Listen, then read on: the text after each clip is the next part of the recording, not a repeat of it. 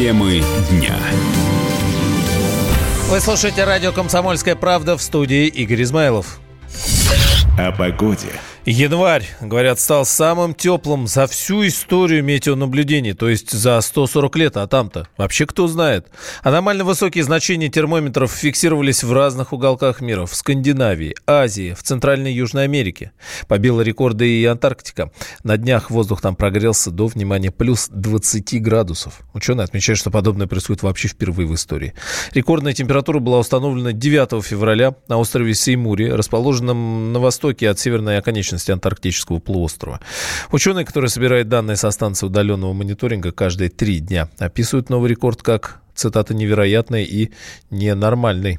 При этом заведующий лабораторией климатологии Института географии РАН Владимир Семенов в интервью радио «Комсомольская правда» сообщил, что паниковать рано или пока рано. В ближайшее время никакой катастрофы пока не предвидится происходит глобальное потепление и в северном полушарии, и в меньшей степени в южном, рано или поздно всегда будут биться какие-то новые рекорды. Неудивительно, что в Антарктике тоже да, температура достигла каких-то рекордных значений. Но это, с моей точки зрения, не свидетельство какой-то там катастрофы и ближайших чудовищных изменений в Антарктике, потому что в последние 30 лет климат там менялся относительно мало, да, в том числе и морские льды. Изменения были незначимы, и баланс самого ледника был вблизи нуля или даже положительный, то есть его масса росла за счет увеличения осадков. Поэтому, в общем-то, это знаковое проявление глобального потепления, но это еще не признак какой-то катастрофы. Надо посмотреть в ближайшие там, 5-10 лет, что будет происходить в Антарктике, потому что помимо потепления глобального, там есть еще очень сильный такой источник естественной изменчивости, циркумполярное течение вокруг Антарктики, да, которое вот движется, такой огромный поток воды. В этом течении тоже происходят значительные колебания, естественно естественный.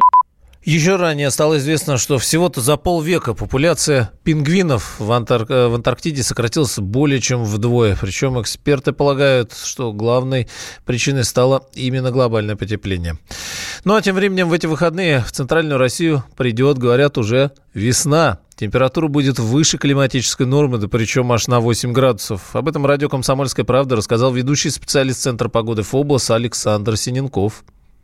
На фоне повышенного атмосферного давления 754-755 миллиметров ртутного столба, это примерно на 7-8 миллиметров выше средних многолетних значений. Погода будет облачная с прояснениями, без существенных осадков. Температура будет соответствовать климатическим нормам середины марта. Это примерно на 8-9 градусов выше нормы середины февраля. Мы ожидаем ночные часы в пределах минус 1, минус 3 градуса. В дневные часы воздух в субботу прогреется до 1-3 в столице и до плюс 4 по области. А в воскресенье плюс 2, плюс 4 по области от минус 1 до плюс 4. Такая погода благоприятна для того, чтобы провести выходные дни на свежем воздухе.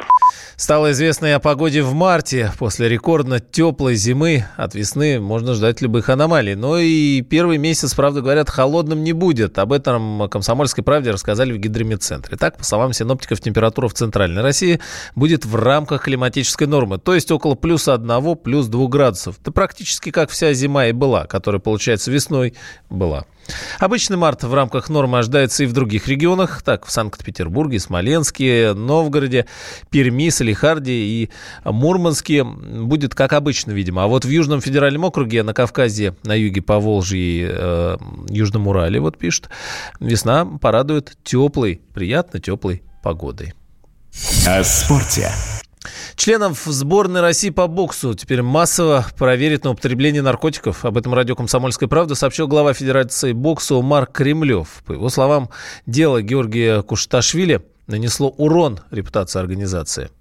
Наше решение жестко наказать по всей строгости. Это первое. Учитывая, что для, для нас это недопустимо, чтобы спортсмен употреблял какие-то наркотики. Спортсмен, наоборот, должен бороться против всего этого и давать пример молодежи. Ну, конечно, мы будем наказывать на, на пожизненное, чтобы таких спортсменов у нас не будет в национальной сборной. Полностью исключать его, чтобы никогда не возвращался в национальную сборную. Урон репутации, конечно, есть. Мы боремся против всей этой заразы, а тут наш спортсмен попадается Конечно, это есть урон спорту вообще, не только боксу. Вообще спортсмены, те, которые в последнее время, ни один уже спортсмен увлекался от этого, по это ужасно. Мы уже начали, мы сейчас не только спортсмены, мы и тренеров всех запустили. Это же все-таки, понимаете, спортсмены надо обязательно и тренера проверять, и всех, всех поголовно будем проверять. Если еще хоть кого найдем, пожизненно будем исключать. Боксера Георгия Кушташвили оставили в СИЗО. Суд счел доводы его адвокатов неубедительными. Защита наставила на домашнем аресте, ну или хотя бы залоги. А спортсмен и вообще просил отпустить домой, обещал приходить по первому требованию, куда скажут. Во время заседания по видеосвязи э, Кушташвили кричал, что не хочет, чтобы его снимали журналисты. Прокурор представил результаты медосвидетельствования боксера. В анализах нашли кокаин. При этом, правда, адвокат Кушташвили, естественно, отрицает употребление наркотиков в своем подзащитным. По версии следствия, боксеры Георгий Кушташвили и Овик Ганесян в ночь на 1 февраля на восьмом этаже одного из жилых домов на Фрунзенской набережной в Москве приехали забрать закладку с наркотиками. Их увидели сотрудники Росгвардии. Боксеры попытались скрыться, и при задержании Кушташвили сломал нос одному из росгвардейцев. Во время досмотра у него нашли более полуграмма кокаина, а это уже квалифицируется как значительный размер. Кушташвили Аганесяна, естественно, задержали. Возбуждено дело по статьям о применении насилия в отношении представителей власти, в первую очередь, видимо, ну и, естественно, о незаконном приобретении, хранении и перевозке наркотиков незаконной. Первая статья вообще тяжкая, по ней э, Кушташвили грозит до 10 лет лишения свободы. Наверное, и по другим статьям еще накинут. Кушташвили известен э, своими победами. В весовой категории до 81 килограмма он побеждал на чемпионате России в 2015 и 2018 годах. В 2016 году стал бронзовым призером, а на чемпионате мира прошлого года в Екатеринбурге дошел до четвертьфинала. Беременная семиклассница из Красноярского края назвала имя отца ребенка. Выяснилось, что девочку мог изнасиловать ее 15-летний знакомый. Подробнее в материале Егора Зайцева. Прогремевшая история с беременностью семиклассницы Вики из Красноярского края кажется близка к развязке. Девочка забеременела в 13, а в будущее отцы записали ее десятилетнего друга Сашу. Тот и не протестовал. Но экспертиза показала, Саша в свои 10 не может быть отцом. И вот новый поворот истории. Из собственных источников «Комсомольской правде» стало известно. Следователи допрашивают 15-летнего подростка, который, призналась Вика, и есть настоящий отец. Больше того, она рассказала, что старшеклассник ее изнасиловал, а потом запугал, поэтому она всех обманула. Тем временем на странице Вики в социальной сети, где она активно выкладывает сообщения и фото, ничего не скрывая, по-прежнему сплошная романтика с десятилетним Сашей. Многих шокирует такая откровенность, но лучше так, чем глубокая спрятанная душевная травма, считает психолог Оксана Онищенко. Это говорит о том, что у нее достаточно гибкая психика, во-первых. Включились защитные механизмы. Девочка вытеснила оценку, которая могла бы деструктивно на нее повлиять, и начала опираться на то, что позволило ей стать более или менее устойчивой в этой ситуации.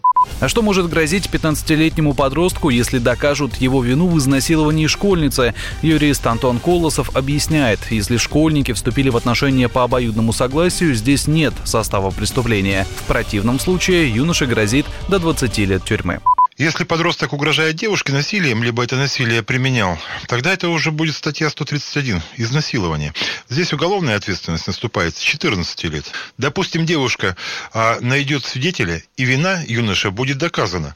Напомню, в статье «Изнасилование лица, не достигшего 14-летнего возраста» следует наказание от 12 до 20 лет. Но молодой человек был несовершеннолетним, и есть специальная норма, которая предусматривает наказание для них. Здесь предел по данной статье 10 лет. С учетом того, что суды в подобных случаях максимальное наказание обычно не назначают, это может быть от 4 до 7 лет в воспитательной колонии. Подозреваемый парень сейчас под домашним арестом. Он, кстати, уже во всем признался. Егор Зайцев, Ася Жукова, радио «Комсомольская правда». Темы дня.